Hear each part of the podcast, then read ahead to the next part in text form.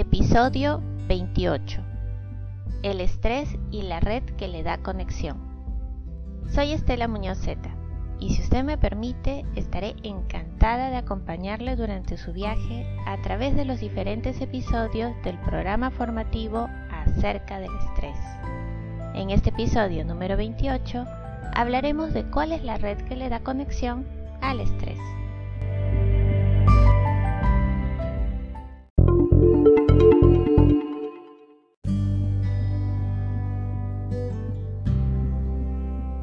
Ya tenemos claro que en el proceso del estrés participan tres sistemas, el sistema nervioso, el sistema endocrino y el sistema inmunológico.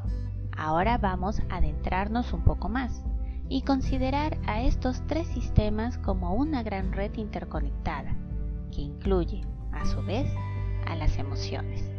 De este modo, la red recibe el nombre de red neuroinmunoendocrino-emocional.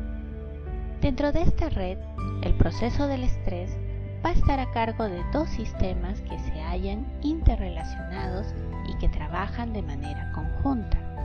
El sistema nervioso adrenomedular, SAM, y el sistema límbico hipotalámico pituitario adrenocortical, LHPA.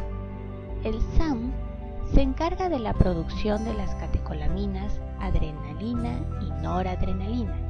En cuanto al sistema LHPA, este se encarga de la producción de glucocorticoides, especialmente el cortisol.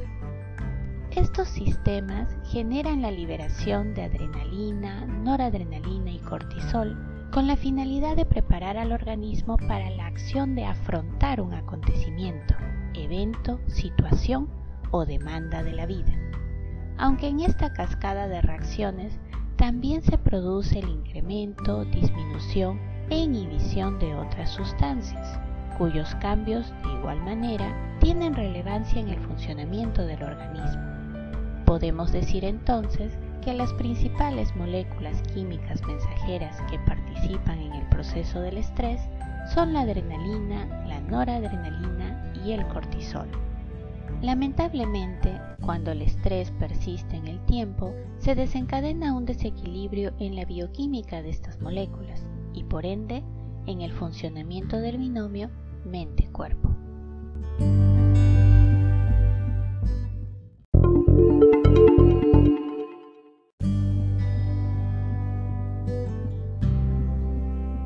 En síntesis, la red que le da al estrés aquella propiedad de conectar con diferentes zonas del cuerpo es la red neuroinmunoendocrino-emocional, dentro de la cual destacan las moléculas químicas mensajeras adrenalina, noradrenalina y cortisol, gracias a que esta red se haya conformada por los sistemas nervioso, endocrino e inmunológico, más las emociones.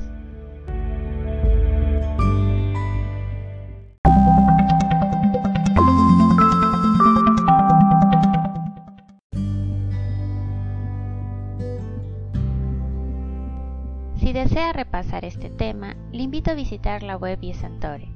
Allí encontrará las publicaciones del programa formativo acerca del estrés, que incluye audios, infografías, ideas fuerza, contenidos adicionales y mención a fuentes consultadas. Muchas gracias por su asistencia y nos reencontramos en el próximo episodio. Recuerda que el podcast programa formativo acerca del estrés está disponible en las plataformas Anchor, Spotify, Beaker, Radio Public, Pocket Cast y Google Podcast.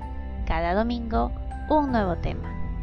Una vez más, muchas gracias y por favor cuídese mucho, ya que buen vivir es vivir saludable. Chao.